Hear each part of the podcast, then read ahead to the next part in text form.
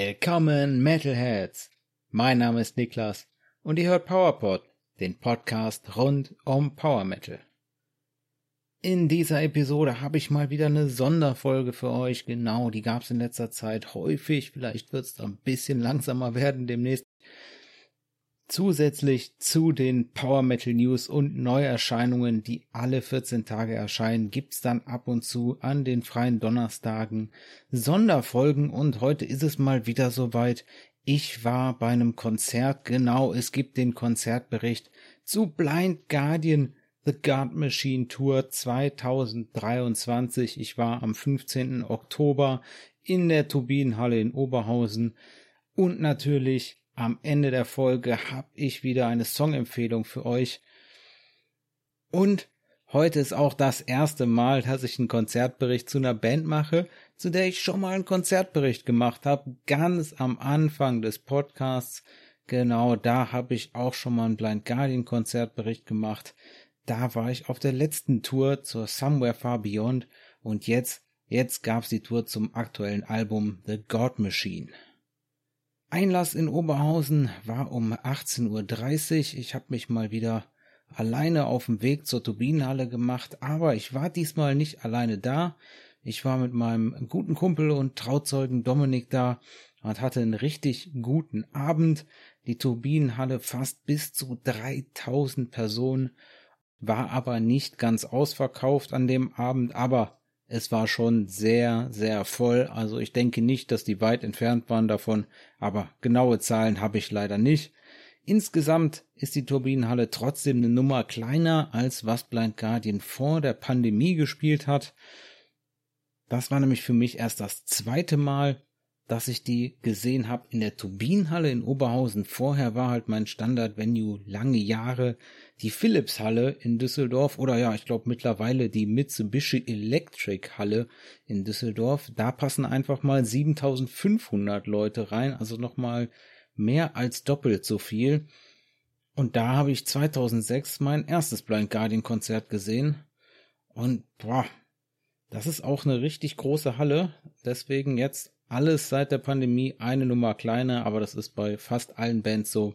Ich denke, das ist auch in Ordnung so, dass man da erstmal langsamer wieder anfängt. Ja, die Turbinenhalle in Oberhausen im Jahr 1909 errichtet der Komplex. Das sieht auch von außen so aus.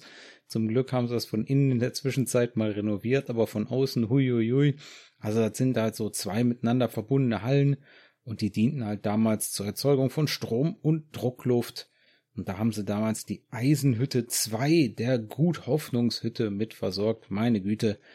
Ja, 1909 errichtet und dann irgendwann im weiteren Verlauf, ich meine in den 90ern oder so, zu einer Disco umgebaut und dann ist da irgendwann auch eine Konzertlocation draus geworden.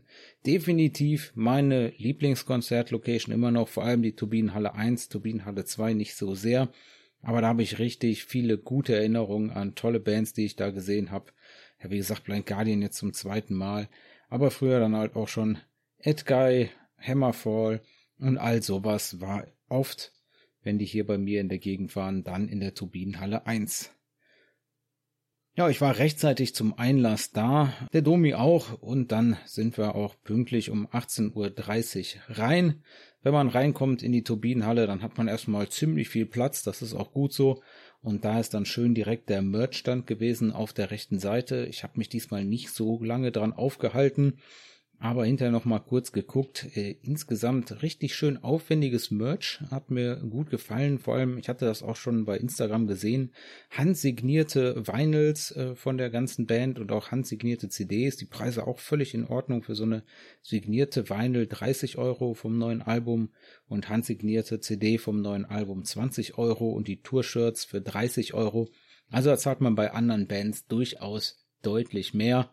Also völlig im Rahmen und ja, sogar, äh, ich würde sagen, auf der günstigen Seite. Am Merchstand vorbei geht's dann nach links rein in die Turbinenhalle und ja, diesmal hat's nicht für die erste Reihe gereicht. bei der Somewhere Far Beyond waren wir noch ganz rechts außen in der ersten Reihe. Diesmal ist es nur die zweite Reihe geworden, aber wir waren völlig nah genug dran. Aber Einlass war um 18.30 Uhr und Beginn erst um 20 Uhr. Das fand ich ein bisschen lang.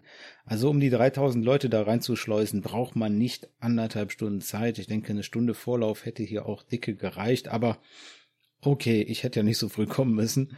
Anderthalb Stunden hat sich dann gut gezogen, aber war überhaupt nicht so schlimm. Domi und ich haben gut aufgeholt, wieder schön ein bisschen gequatscht und konnten uns schon mal das Bühnensetup von dem Support Act angucken. Die hatten ein super schönes kleines Schlagzeug auf der Bühne stehen, so ganz links außen vom Publikum aus gesehen, überhaupt nicht in der Mitte. Waren dann eher so auf der Bühne verteilt, weil von Guardian stand schon im Endeffekt die ganze Backline auf der Bühne. Davor dann so schwarze Roll-Up-Sachen ja, dass man das Keyboard und das Drumkit halt nicht sehen konnte. Das war dann halt verdeckt durch diese schwarzen Wände. Aber das Backdrop von Blind Guardian konnte man schon sehen mit dem aktuellen Cover von der The God Machine. Und das war ja, wie gesagt, gut zu sehen im Hintergrund. Und davor haben dann Dawn of Extinction gespielt. Die haben um 20 Uhr angefangen und ein 45 Minuten Set, also bis Viertel vor neun gespielt, fand ich ein bisschen lang, aber das lag auch daran, ja, ist halt nicht so richtig meine Musik. Dawn of Extinction, die kommen aus Spanien und machen seit 2013 eine Mischung aus Metalcore, Death und Thrash Metal. Und das war mir eine, eine Spur zu hart. Vor allem der Gesang mit mir nicht richtig gefallen. Ich bin da ja so ein bisschen pingelig. Also wenn der Gesang nicht gefällt, dann haben die schon direkt schwer. Aktuell haben Dawn of Extinction auch kein Label und bisher ein Album veröffentlicht, und zwar Rebirth of Hate 2016 und seitdem gab es zwei EPs 2018 und dieses Jahr gab es auch eine. Aber die Jungs haben pünktlich angefangen und was mir ja so bei Melodic Death oder bei Metalcore immer noch trotzdem am besten gefällt, sind dann auch die Solos. Also die Gitarrenarbeit hat mir trotzdem gut gefallen, hat schon Spaß gemacht, aber insgesamt passt das eigentlich für mich nicht so richtig zu einem Blind Guardian Konzert. Ich hätte lieber die Band aus dem ersten Teil der Tour gesehen. Da gab's ja Symphonic Metal. Ich glaube, das passt einfach ein bisschen besser, aber ist Meckern auf hohem Niveau. Ab und zu hat der Sänger auch Klagesang gesungen und ja, das war dann auch soweit in Ordnung. Und ja, was ich noch nie gesehen hatte bei einem Blind Guardian Konzert, glaube ich, soweit ich mich erinnern kann, jedenfalls. Also es gab äh, in Oberhausen eine Wall of Death. Das hatte ich dann auch noch nicht gesehen. Gut, bei einem Blind Guardian Auftritt auf jeden Fall noch nicht, aber okay. Was mich ein bisschen merkwürdig fand, ich habe auch den einen sagen hören, ja, wer, wer ist denn das hier überhaupt? Dawn of Extinction sind hier die Vorband und haben einfach mal, ja, da zwei Roll-Ups hingestellt, wo kein Name draufsteht, haben keinen Backdrop und ja, ich glaube, haben ein oder zweimal den Namen gesagt von der Bühne. Ist, glaube ich, ein bisschen wenig. Ich war noch nie eine Vorband oder ein Support-Act, aber ich würde, glaube ich, meinen Namen überall dick hinkleistern, damit den jeder mitkriegt, der mich gut findet. Und das äh, haben sie, glaube ich, ein bisschen verpasst. Da waren nur die Logos auf den Roll-Ups drauf, die links und rechts standen. Hm. Äh, fand ich ein bisschen, bisschen merkwürdig, aber wie gesagt, ich gehe jetzt auch nicht näher auf die Setlist ein, weil ich da sowieso nichts zu sagen kann. Äh, ich kenne die Lieder nicht, ist nicht meine Musikrichtung, war in Ordnung, aber war auch nichts Besonderes. Ich habe mich dann gefreut, dass es mit Blind Guardian losging. Wie gesagt, dreiviertel Stunde, ein bisschen lang, halbe Stunde hätte mir da auch gereicht. Aber wenn es jetzt eine Band gewesen wäre, die mir richtig gut gefallen hätte, hätte ich wahrscheinlich gesagt, ja, halbe Stunde wäre aber zu kurz gewesen. Also naja. Es liegt halt daran, dass halt dieses äh, Metal, Death, Thrash, Metalcore Gemix nicht so, nicht so mein Ding ist. Und deswegen habe ich mich dann doch lieber auf Blind Guardian gefreut und da ging es dann auch los um Zehn nach neun war es dann soweit, also die haben die Umbaupause genutzt, haben auch sich jetzt nicht stressen lassen, haben da ganz in Ruhe 25 Minuten umgebaut und dann um zehn nach neun angefangen. Oh, für mich war es jetzt schon, ich habe noch mal geguckt, das achte Mal für mich Blind Guardian. Das erste Mal 2006 A Twist in the Myth Tour, da in der Philipshalle, dann direkt 2007 auf Wacken, 2010 war Sacred Worlds and Songs Divine Tour auch in der Philipshalle. Dann ähm, drauf, ja, im Jahr darauf wieder in Wacken 2011. Dann 2015 war Beyond the Red Mirror in der Mitsubishi Elektrikhalle. Dann darauf wieder in Wacken. Ja, dann habe ich letztes Jahr die angesprochene Somewhere Far Beyond äh, 30 Years Anniversary in der Turbinenhalle gesehen und ja, dann dieses Mal das achte Mal. Ja, 2023 und 2024, wer hätte es gedacht? Ihr habt das Muster vielleicht auch erkannt. Spielen sie wieder auf Wacken. Ich werde nicht da sein können, aber ja, nicht schlecht. Also äh, 2006 auf Tour, 2007 auf Wacken, 2010 auf Tour, 2011 auf Wacken, 2015 auf Tour, 2016 auf Wacken. 2023 auf richtiger Tour, 2024 auf Wacken. Also ich glaube, da können wir uns auch in Zukunft drauf verlassen. Nach der nächsten Tour gibt's im Folgejahr dann wieder Wacken. Blind Guardian, seit 1984 machen die Musik, die Krefelder. Damals noch als Lucifer's Heritage. Da haben sie sich so genannt bis 1987. Dann ging so langsam auf das Debütalbum zu und da hat das Label schon gesagt, äh, nee, äh, können wir das nicht ändern. Äh, man wollte da nicht in die äh, falsche Ecke gestellt werden und irgendwie mit Satanismus oder sowas gleichgesetzt werden. Und deswegen hat man sich da 1987 umbenannt und seit 1987 heißt die Band Blind Guardian. Die aktuelle Besetzung und auch, wo wir es auf der Bühne gesehen haben, ganz links vom Publikum aus gesehen, steht immer André Olbrich. Der spielt Leadgitarre seit 1984, also auch schon Gründungsmitglied von Lucifer's Heritage und natürlich ja dann unter dem Banner Blind Guardian dann seit 1987 immer da gewesen und ja für die Leadgitarre und für den Großteil der Songs verantwortlich. In der Mitte dann am Gesang seit schon immer Hansi Kirsch und rechts daneben vom Publikum aus gesehen, um die vordere Reihe zu vervollständigen, immer rechts mit der Rhythmusgitarre Markus Siepen, seit 1987 dabei, also der war auch schon bei Lucifer's Heritage dabei, aber ist da erst 1987 zugestoßen und hat dann auch den Wechsel zum Bandnamen Blind Guardian mitgemacht, aber er hat 1987 bei Lucifer's Heritage angefangen. Und dann gibt's bei Blind Guardian immer die zweite Reihe, die ist auch voll besetzt, aber nicht nur mit festen Bandmitgliedern, sondern auch mit Gastmusikern. Und hinten links vom Publikum aus gesehen stehen immer das Keyboard. Ja, bislang seit 1997 und auch, ja, ich glaube eigentlich fast immer, wenn ich die gesehen habe, war da der Düsseldorfer Michael Schüren zu sehen am Keyboard oder manchmal auch sein Cousin, der Peter Schüren. Aber ich habe keine Ahnung, warum nicht. Ich habe keine Infos gesehen. Ich habe es auch nicht rausgekriegt. Wenn ihr was wisst, meldet euch da gerne bei mir. Aber seit dieser Tour an den Keyboards Kenneth Berger aus Süddeutschland. Der spielt ansonsten Deutsch und Synthie-Rock bei Fiebertraum und bei der Band Südwind. Ja, dann natürlich hinten in der Mitte mit einem tatsächlich recht bescheidenen niedrigen Drum Raiser. Ich würde mal sagen, vielleicht so 50 Zentimeter oder sowas. Hinter dem Schlagzeug kein geringerer als Frederik Emke. Frederik, der spielt seit 2005 die Trommeln bei Blind Guardian und hat damals Gründungsmitglied Thomen Stauch abgelöst am Schlagzeug, aber jetzt auch schon bald so lang dabei, wie Thomen dabei war, so, ja, noch nicht ganz, aber geht schon auf die gleiche Zeit zu, nicht mehr lange. Und dann hinten rechts, wie auch schon bei der letzten Tour am Bass seit 2021 bei Blind Guardian Live-Auftritten Johann van Stratum, der Niederländer, 41 Jahre jung und ist aber auch kein festes Bandmitglied, also feste Bandmitglieder. André Olbrich, Hansi Kirsch, Markus Siepen und Frederik Emke. Und als Gastmusiker mit dabei an dem Bass Johann von Stratum und am Keyboard Kenneth Berger. Das aktuelle Album von Blind Guardian ist The God Machine.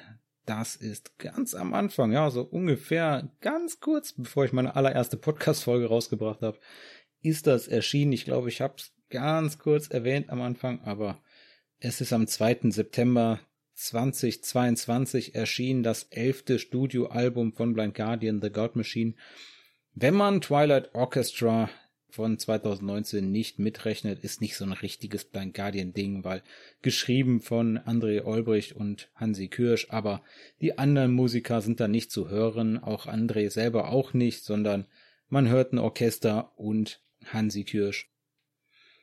The God Machine war 2022 sieben Wochen in den deutschen Albumcharts und hat's da bis auf Platz zwei gebracht, also Respekt dafür. Und schon sehr lange sind Blind Guardian mit ihren Veröffentlichungen beim Label Nuclear Blast. Die Umbaupause ging dann so langsam vonstatten, dann wurde ein durchsichtiger Vorhang, ich sag mal, also fast durchsichtiger, weißer, durchsichtiger Vorhang vor die Bühne gehangen. Man konnte ein bisschen durchgucken, auch ein bisschen beim Umbauen zuschauen. Oben war das Blind Guardian Schriftzug und man konnte schon sehen, okay, da hinten stehen halt so Lichtwände hinter den Keyboards und obendrauf waren so Laseradaptionen richtig cool geworden. Vorne an der Bühne stand Pyrotechnik. Genau, und diese Lichtwände, die die links und rechts vom Schlagzeug hatten, Davor standen dann so kleine Podeste nochmal, nicht so hoch wie der Drum Raiser, aber nochmal, ja, vielleicht so halb so hoch, vielleicht 20 Zentimeter oder ein bisschen niedriger, waren dann einmal die Keyboards ja aufgestellt und auf der anderen Seite war dann Platz für den Bassisten. Und was ich super cool finde, war auch, dass sie alle eigene Mikros haben. Und da kommen wir nachher nochmal zu, aber da gibt's halt unheimlich viele Chöre einfach gesungen von den Leuten, die auf der Bühne stehen. Also keine Chöre hier vom Band bei Blind Guardian. Und dann das Backdrop, ja, das war leider nur so halb zu sehen. Gut, das war jetzt das Artwork. Vom aktuellen Album konnte man trotzdem gut erkennen, aber durch diese recht hohen Lichtwände, die dann schon auch mindestens so hoch waren wie das Schlagzeug, mit so Lichtinstallationen dran, also jetzt keine LED-Wand, sondern wirklich so große Lichtwände, so großen Birnen ja, da stand schon ganz schön rum vorm Backdrop, aber okay. Dafür sah das Licht dann während der Show richtig, richtig klasse aus. Los ging's, wie gesagt, um 10 nach 9 und dann haben Blind Guardian eine Stunde und 55 Minuten gespielt bis 5 nach 11, also richtig schöne Spielzeit, richtig geiles, langes Set. Und das Set ging los mit Imaginations from the Other Side. Als sie dann angefangen haben zu spielen, beziehungsweise rauskamen auf die Bühne, dann wurde dieser ja, fast durchsichtige Vorhang von hinten angeleuchtet mit Projektoren. Da waren dann die Blind Guardian typischen Drachen dargestellt, ich glaube vier Stück. Und dann wurde oben das Blind Guardian Logo, also der Schriftzug wurde auch angeleuchtet, sah richtig klasse aus, ja und dann mit so einem Knall natürlich fällt dann das alles runter. Und dann geht's los direkt mit Imaginations from the Other Side voll rein, hat richtig Spaß gemacht. Imaginations from the Other Side vom Album Imaginations from the Other Side von 1995.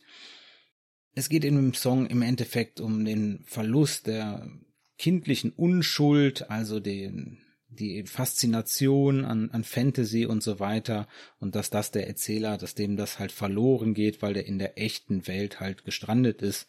Und das ist dann schön dargestellt mit ganz vielen Referenzen zu Fantasy-Sachen, also Peter Pan kommt drin vor und natürlich Herr der Ringe.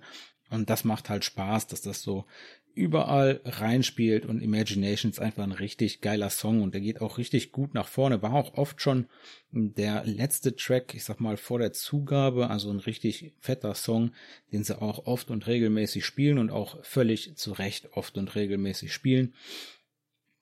Ja, und Hansi hat da natürlich richtig coole Ansagen rausgehauen. Gerade zu Beginn, da hat er viel zu reden. Zum Ende hin ist das dann immer ein bisschen weniger geworden, hatte ich das Gefühl. Aber völlig in Ordnung. Ist angekündigt worden dann als die dritte Heimspielshow. Ähm, ja, ich weiß, die waren auch in Krefeld für das erste Heimspiel. Wo die noch eine Heimspielshow hatten, ehrlich gesagt, keine Ahnung habe ich jetzt nicht ganz verfolgt, aber Oberhausen war jetzt die dritte Heimspiel, Heimspielshow in Anführungszeichen, ja. Und dann ging's halt weiter. Da kam dann der Witcher-Spruch für Markus. Markus Sieben, dessen Haar mittlerweile nicht nur lang ist, immer noch so wie immer, sondern auch komplett grau oder beziehungsweise schon fast weiß und er sieht halt original halt aus wie der Witcher aus der Buchreihe und aus der Fernsehserie und deswegen gab's dann als nächsten Song Blood of the Elves vom aktuellen Album The God Machine von 2022. Ja, klar, Blood of the Elves. Da geht es um das gleichnamige Buch. Ich glaube, das ist das erste Buch aus der Witcher-Saga von Andrei Sapkowski. Und ja, wie gesagt, immer witzige, geile Ansagen von Hansi Kirsch dabei. Und hier hat er dann mal den Markus durch den Kakao gezogen. Könnt mir vorstellen, dass das so ein bisschen zum Set gehört hat, dass er das wahrscheinlich bei jedem Konzert gesagt hat. Als drittes gab's dann Nightfall vom Album Nightfall in Middle-earth. Ja, das ganze Album ist halt ein riesen Konzeptalbum über Silmarillion von Tolkien. Damals auch das erste Album, an dem, bei dem Hansi dann kein Bass mehr gespielt hat. Hansi Kirsch hat einfach auch noch bis 1998 Bass gespielt bei Blind Guardian und danach hat er das dann abgegeben im Studio auf jeden Fall und regelmäßig auf Tour war dann zu Anfang Oliver Holzwart dabei. Ja, und Nightfall einfach ein toller Song mit im Endeffekt Herr der Ringe Hintergrund, genau, ja, Silmarillion Hintergrund, aber aus Mittelerde. Weiter ging's dann mit dem nächsten Track vom Imaginations from the Other Side Album.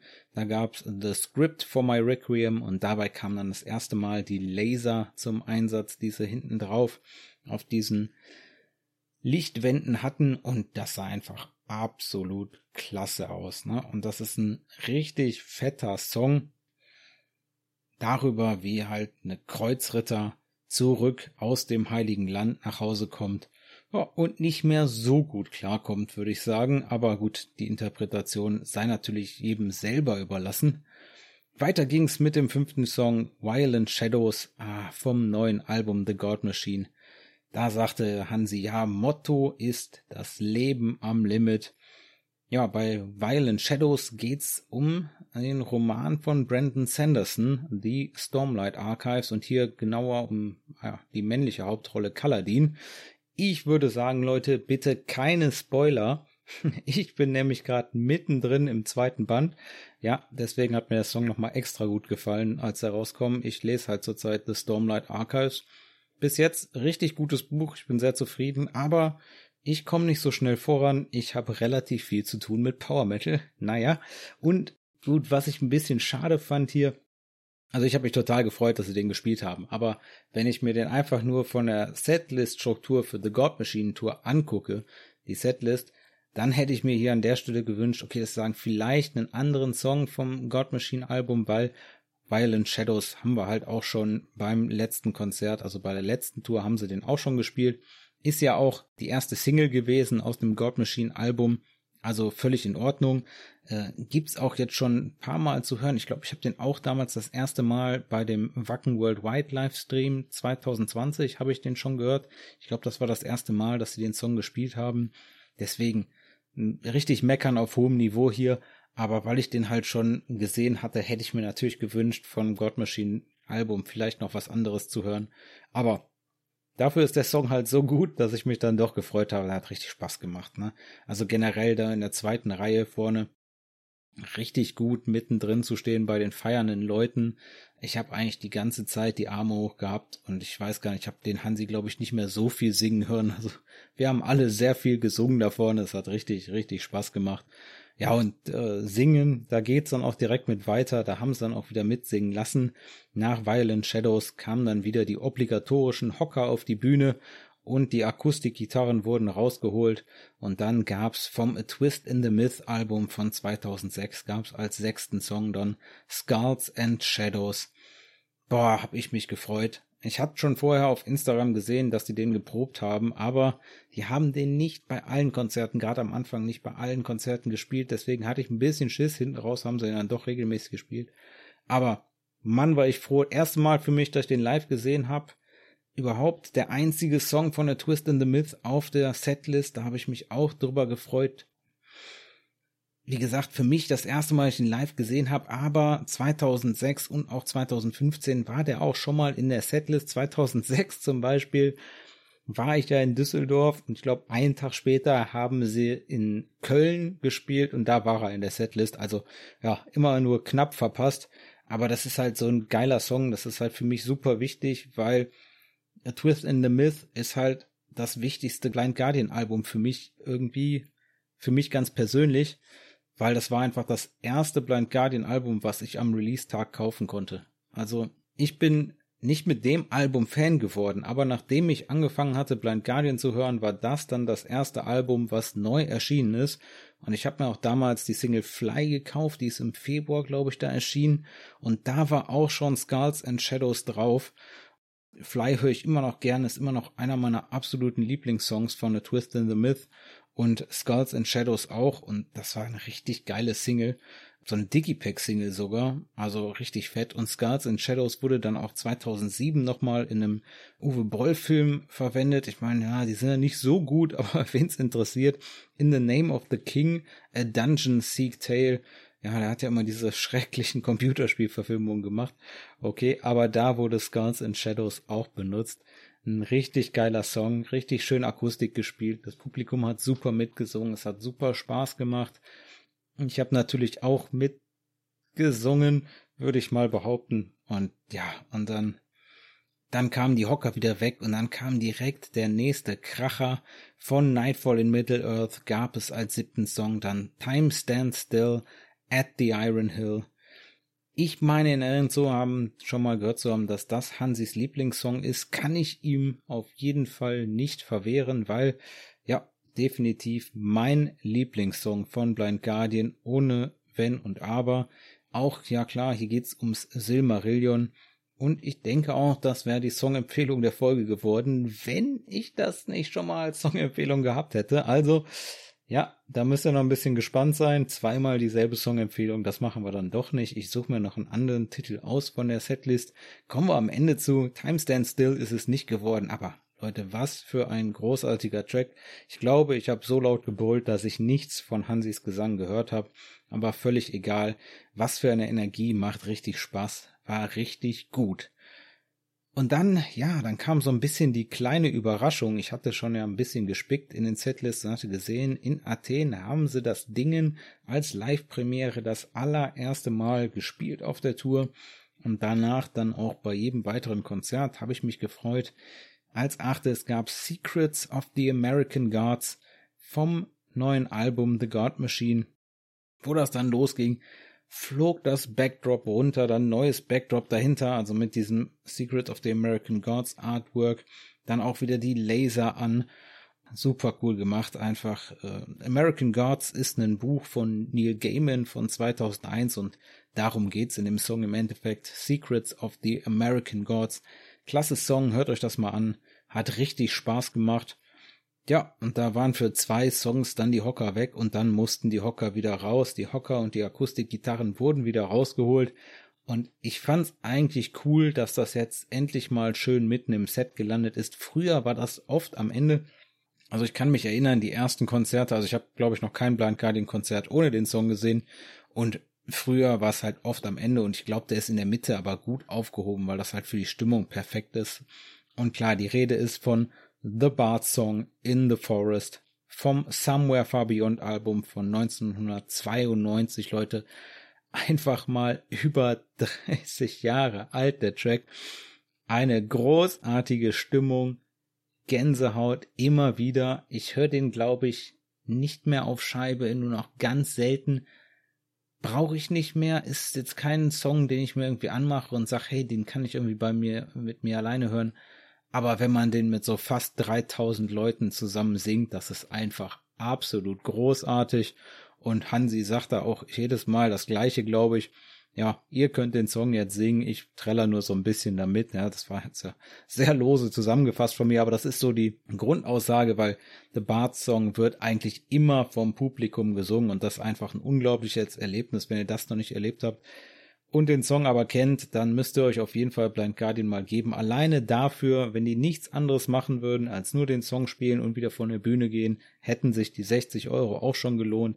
Ein super Erlebnis, macht einfach Spaß und danach dann direkt mit dem nächsten Kracher von der Somewhere Far Beyond, also hier so ein kleiner Somewhere Far Beyond Abschnitt, direkt den nächsten Kracher raus, kam sie dann, um nochmal richtig Gas zu geben, gab's dann Ashes to Ashes, richtig fetter Song, auch ein sehr persönlicher Song vom Text her, also den hat Hansi Kirsch mal ursprünglich seinem verstorbenen Vater gewidmet und das merkt man auch, das ist ein düsterer Song, der aber trotzdem mal richtig Energie hat. Danach ging's dann zurück nach Mittelerde. Tales from the Twilight World ist 1990 erschienen und da drauf gab's Lost in the Twilight Hall, einfach mal richtig geil und da ging dann das erste Mal die Pyro richtig ab, da gab's richtig Feuer auf der Bühne, vier Pyro-Bereiche, wo dann die Feuergas-Stichflammen rauskamen. Schön warm geworden da in der zweiten Reihe, man hat das gut gemerkt, wie das so richtig, boah, richtig fette, richtig fettes Feuer ist.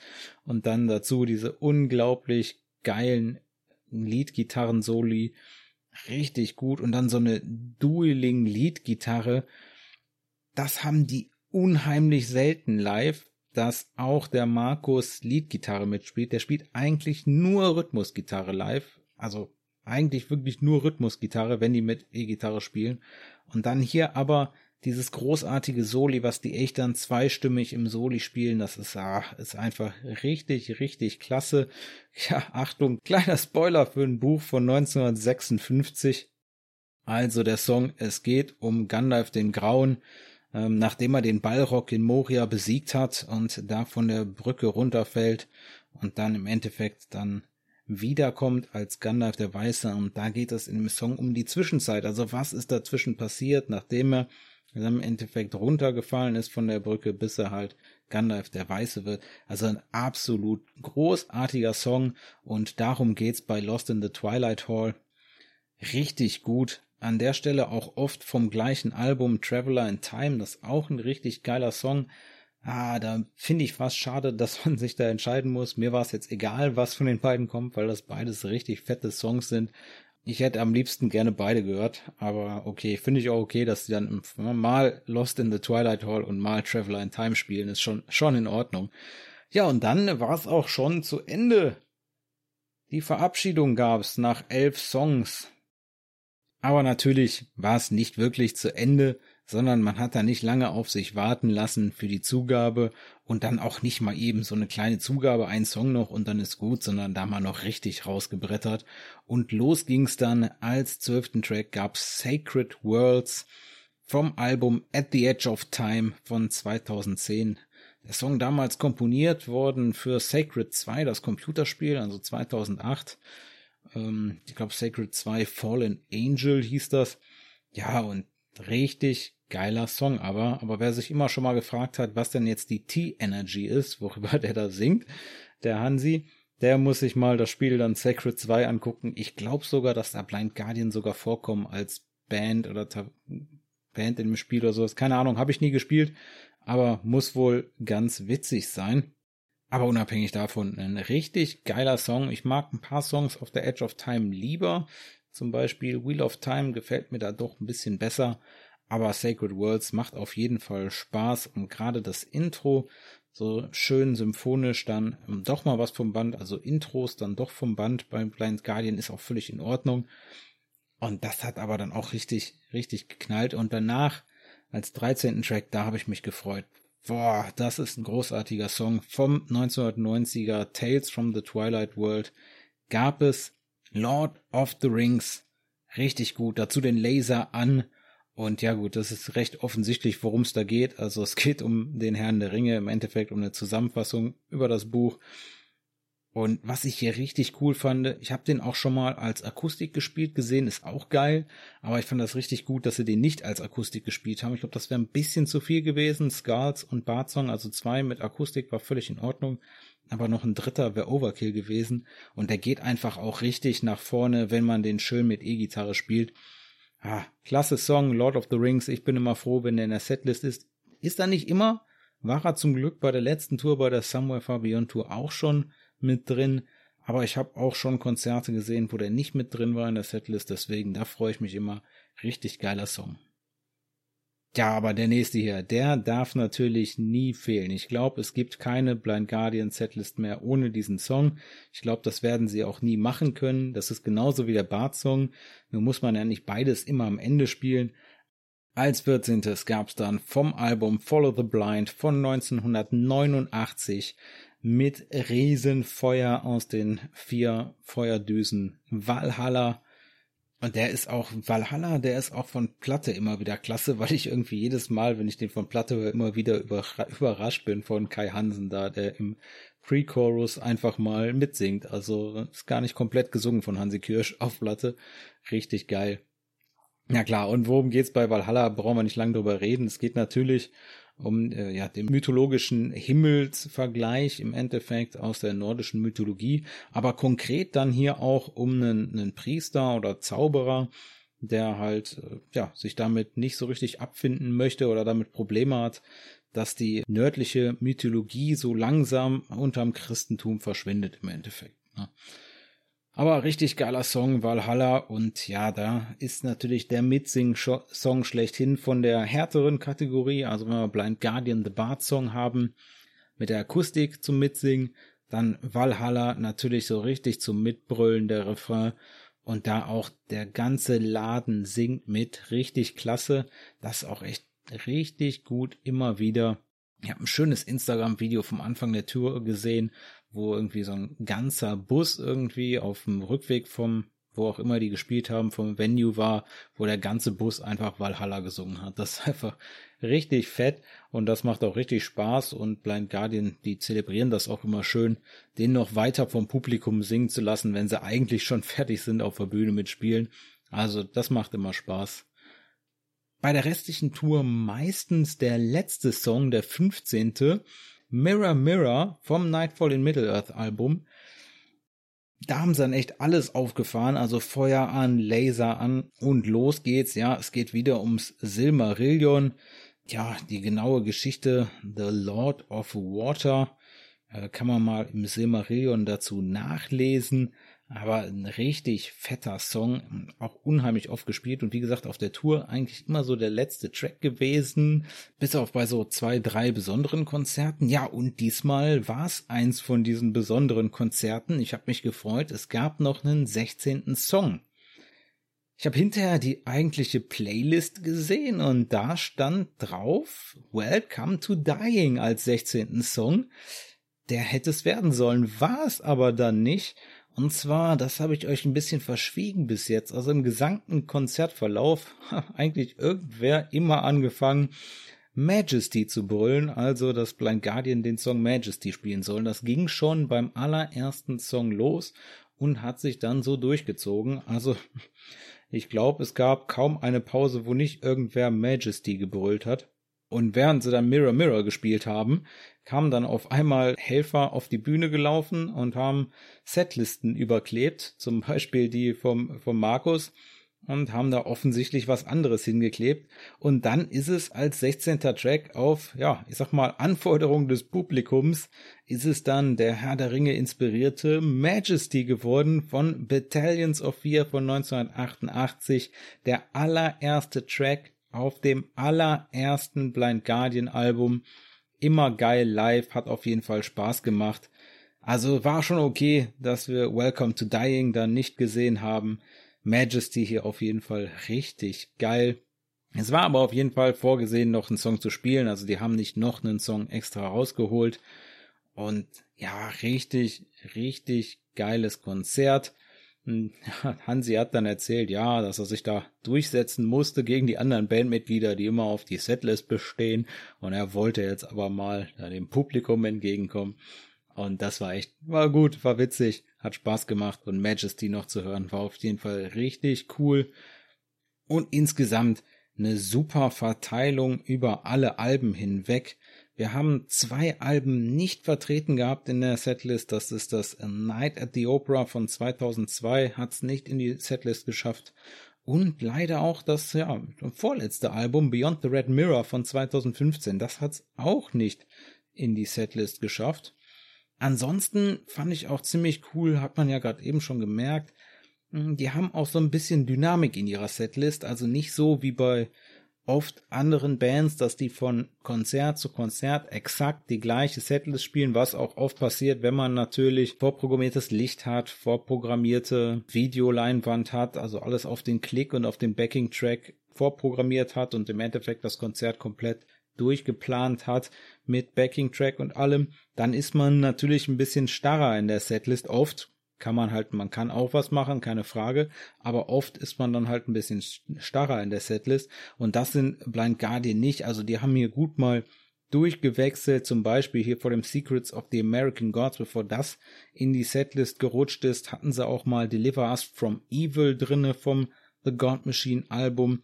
Ja, dann hatte ich gerade eben schon angesprochen, Lost in the Twilight Hall haben sie mal mit äh, Traveler in Time getauscht und ich hatte auch gesehen, Born in a Morning Hall haben sie auch ein paar Mal gespielt zum Beispiel und da waren noch ein paar andere. Also die haben da schon ein bisschen Dynamik in der Setlist drinne. Das macht es natürlich auch spannend und spaßig und vor allem natürlich auch für die Leute, ich habe es gesehen bei euch, der eine oder andere war bei mehreren Konzerten und dann ist natürlich auch cool, wenn man wenigstens ein, zwei, drei Lieder dann unterschiedlich hat, wenn man zu mehreren Konzert, Konzerten geht. Ich glaube, eine Hörerin war sogar bei vier verschiedenen Blind Guardian Auftritten von der Tour, also Respekt dafür, richtig geil. Aber hier die Setlist, die wir gesehen haben, da gab's dreimal Nightfall in Middle-earth und dreimal The God Machine und alles andere dann nur zweimal oder einmal vertreten als Album. Deswegen würde ich sagen, auf jeden Fall völlig gerechtfertigt, hier das The God Machine zu nennen. Das ist so ein bisschen das, was ich ja auch bei Primal 4 schon gesehen habe und gesagt habe, wenn man so einen tiefen Backkatalog hat, dann möchtest du nicht unbedingt ein zwei Stunden Konzert, einfach das halbe Konzert über das neue Album machen, kann ich auch verstehen. Und da haben sie sich hier drei richtig gute Songs rausgepickt und dann im, in der Tour auch mal nochmal, wie gesagt, ein bisschen gewechselt. Also auch Deliver Us from Evil mal gespielt. Also haben da auf der Tour auch schon mal vier Songs. Also nicht vier Songs an einem Abend, das waren immer drei God Machine Songs an einem Abend. Aber haben sie jetzt auch mal vier verschiedene Songs schon auf der Tour gespielt. Also, wenn es nach mir geht, völlig zu Recht hier ausgeglichen mit Nightfall in Middle-earth und deswegen völlig zu Recht die The God Machine Tour 2023. Und was soll ich euch sagen? Ich möchte auch auf die anderen Sachen überhaupt nicht verzichten müssen. Ich wüsste jetzt auch nicht so richtig, für welches von Beyond the Red Mirror ich mich entscheiden würde. Ich glaube, ich würde zu dem langen Song tendieren, The Ninth Wave. Und das ist natürlich dann schwer unterzubringen, auch noch in, in so einer Setlist. Also was will man dafür, muss man ja schon wieder fast zwei Songs für rausstreichen. Also, ja, okay.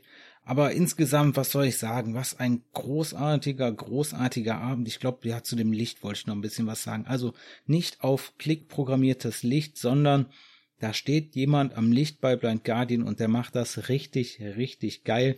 Das ist sogar richtig eine eigene Show für sich, da dem Lichttechniker zuzugucken. Der hat so teilweise kleine Drumsticks oder sowas, womit er die Schalter bedient im Rhythmus und der ist richtig drin, der macht das Licht und sowas ist einfach das wertet die ganze Show nochmal auf. Ich finde das völlig cool und völlig okay, wenn die auf Backing Track programmiert ist, das Licht, dann hat man auch die Möglichkeit zum Glück mit einem kleineren Budget eine richtig geile Show zu machen.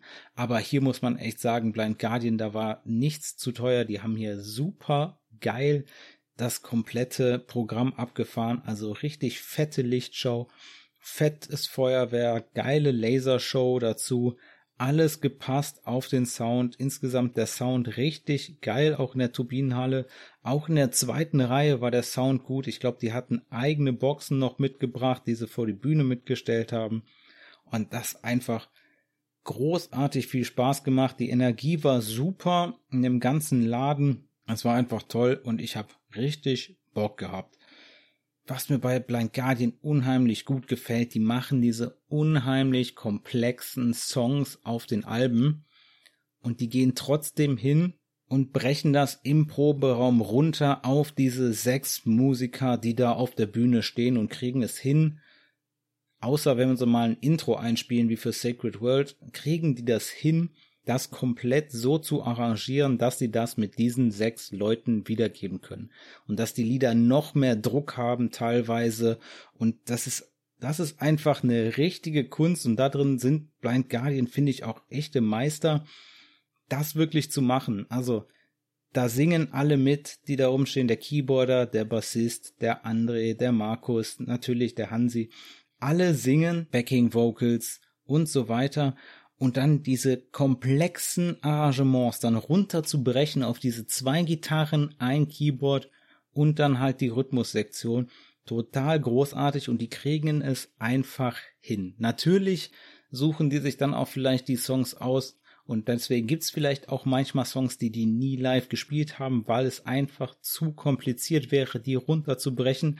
Aber da sagen die lieber, spielen wir die Songs, die wir runterbrechen können, auf sechs Leute und spielen komplett ohne Backing-Track und machen da eine fette Show und das hat mir einfach super gefallen. Da sind die einfach Meister drinnen. Das finde ich richtig klasse.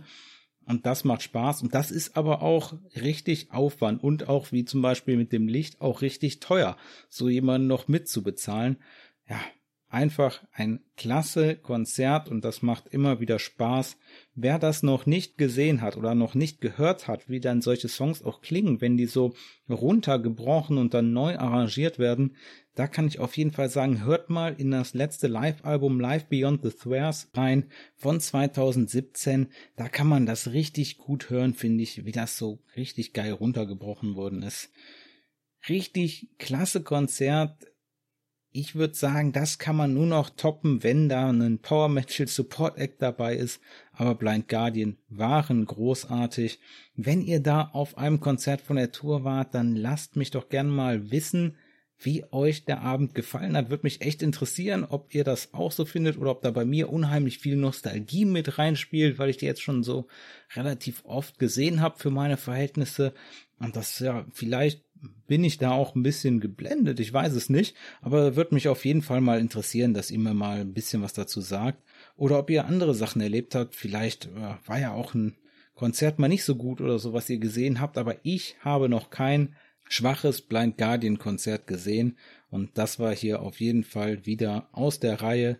Völlig zu Recht das achte Konzert von Blind Guardian, was ich gesehen habe live völlig super und definitiv werde ich da auch beim nächsten Mal wieder versuchen, mich in die zweite Reihe zu stellen, wenn es irgendwie geht und mir die nächste Tour angucken. Ich hoffe, dass sich Blind Guardian nicht so viel Zeit lassen bis zur nächsten Tour oder dem nächsten Album. Zwischen den letzten Alben hatten sie sieben Jahre liegen ich hoffe, dass wir da ein bisschen mehr Zug wieder reinkriegen oder dass es nächstes Jahr noch die Möglichkeit gibt, die irgendwo auf einem Festival zu sehen für mich.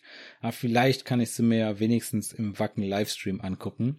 Und vielleicht spielen die dann auch meine Songempfehlung der Folge. Dieses Mal die Songempfehlung der Folge für mich, weil es einfach der Song war, wo ich persönlich die meiste Energie gespürt habe unten.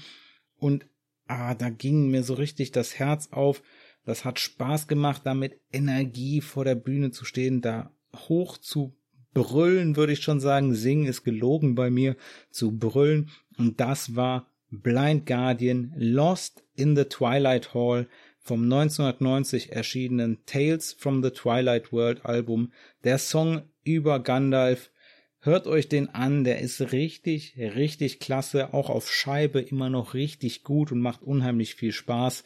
Und damit sind wir für heute am Ende der Episode angekommen. Wenn euch die Folge gefallen hat, dann abonniert PowerPod in eurer Podcast-App. Wenn ihr in eurer App die Möglichkeit habt, dann lasst dem Podcast gerne eine Bewertung da. PowerPod ist erhältlich bei Acast, Amazon Music, Spotify, Apple Podcast, YouTube und auf weiteren Plattformen. Wenn ihr PowerPod unterstützen wollt, dann folgt dem Podcast auf Instagram unter @powerpodofficial. Bleibt dem Metal treu, dann hören wir uns bei der nächsten Folge von PowerPod.